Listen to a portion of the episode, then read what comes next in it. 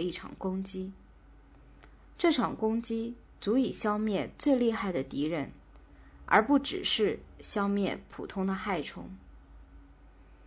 由于使用了最危险的化学药物，原想消灭甲虫，但结果却使大批人群、家禽和所有野生生物中毒。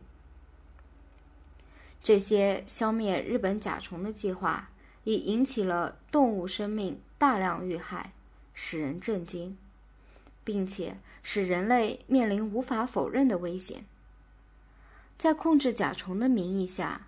密执安州、肯塔基州、伊阿华州、印第安纳州、伊利诺斯州以及密苏里州的许多地区都被浸染在化学药物的喷洒之中。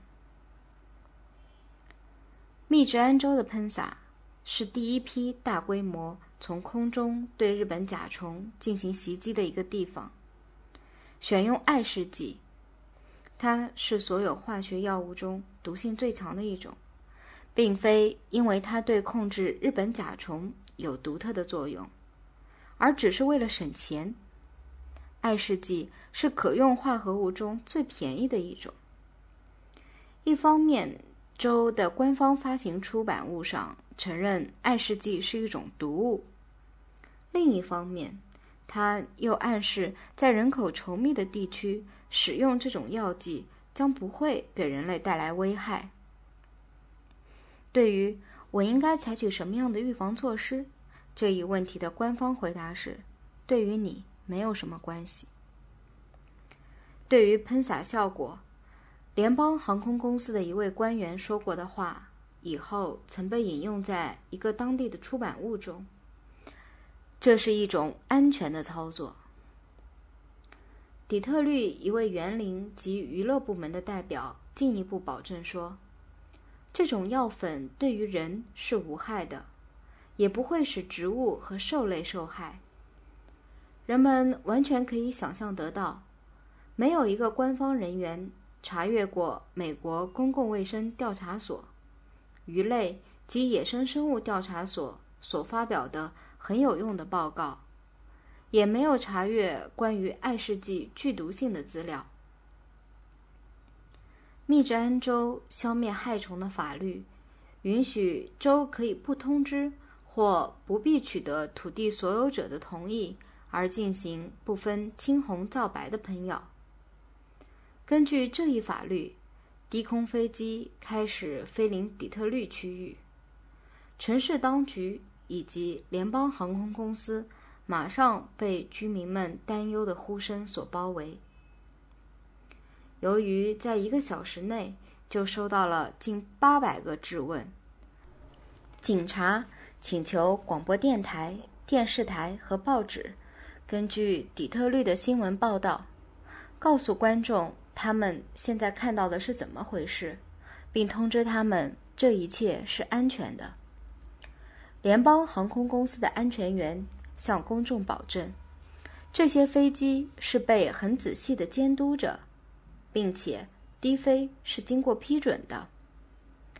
为了减少公众的惧怕，这位安全员又做了一个多少有点错误的努力。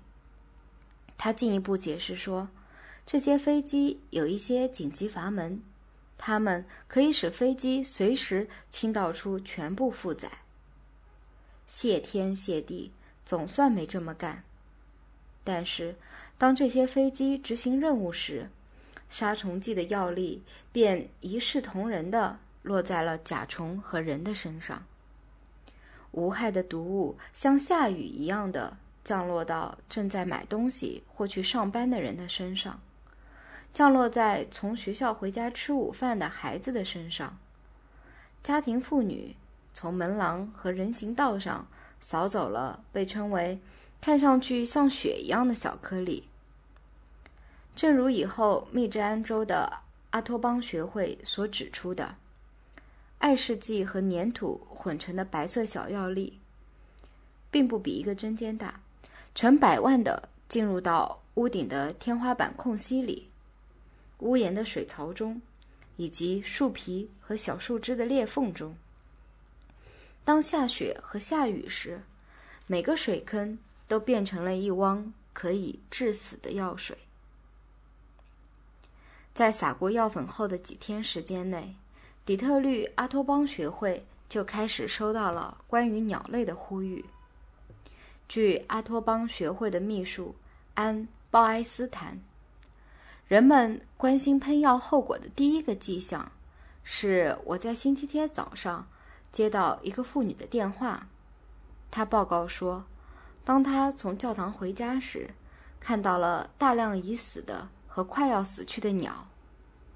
那里是星期四喷的药。她说，在这个区域根本没有了飞着的鸟儿。最后，他在他家后院发现了一只死鸟，邻居也发现了死的田鼠。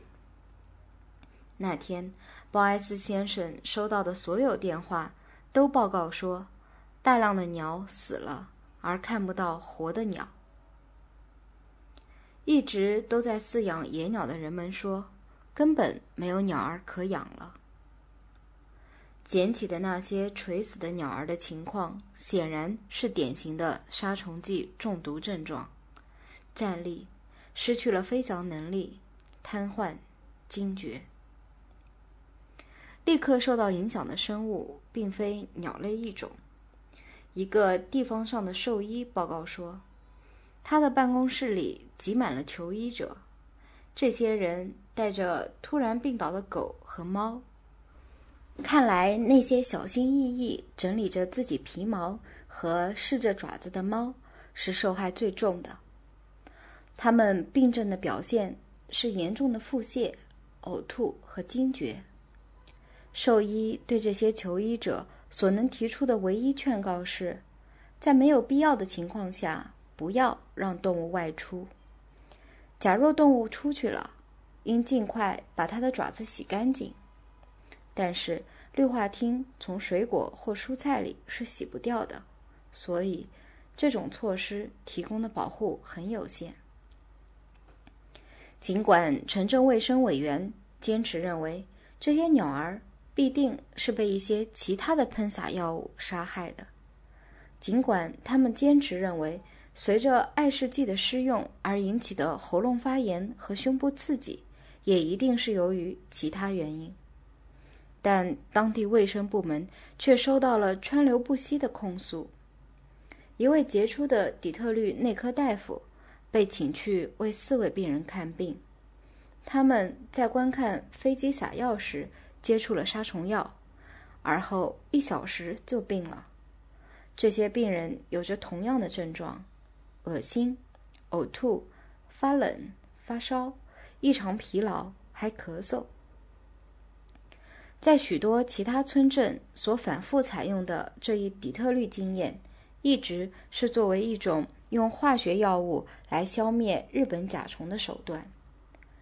在伊利诺斯州的兰岛，捡到了几百只死鸟和奄奄一息的鸟儿。从收集鸟儿的人那儿得来的数据表明，这里百分之八的民情已经牺牲。一九五九年。对伊利诺斯州的朱丽叶的三千多英亩土地用漆绿进行了处理。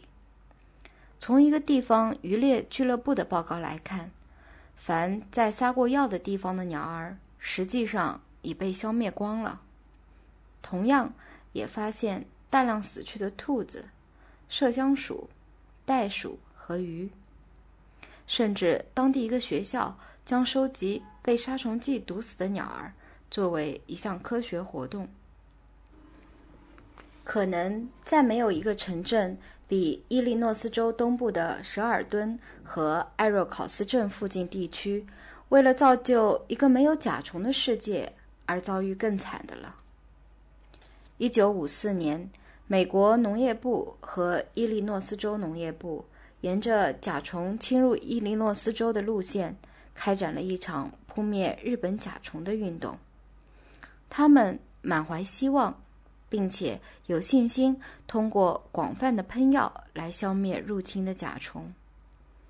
在第一次扑灭运动进行的那一年，敌视剂从空中被喷洒到一千四百英亩的土地上。另外的两千六百英亩土地，在一九五五年也以同样的方法被处理。这一任务的完成被认为是圆满的。然而，越来越多的地方请求使用化学处理。到一九六一年末，已有一点三一万英亩的土地已喷洒了化学药物。即使在执行计划的第一年，就有野生生物及家禽遭受了严重毒害。化学处理在继续进行着，但是它既没有同美国鱼类及野生生物调查所商量，也未同伊利诺斯州狩猎管理科商量。然而，在一九六零年春天，联邦农业部的官员们在国会委员会作证，反对需要事前商议的议案。他们委婉地宣布，该议案是不必要的，因为合作与商议是经常的。这些官员根本不管那些地方的合作无法达到华盛顿水平。同样，听到他们清楚的宣称。不愿与周立渔猎部商量。家常读书之作，感谢您的收听。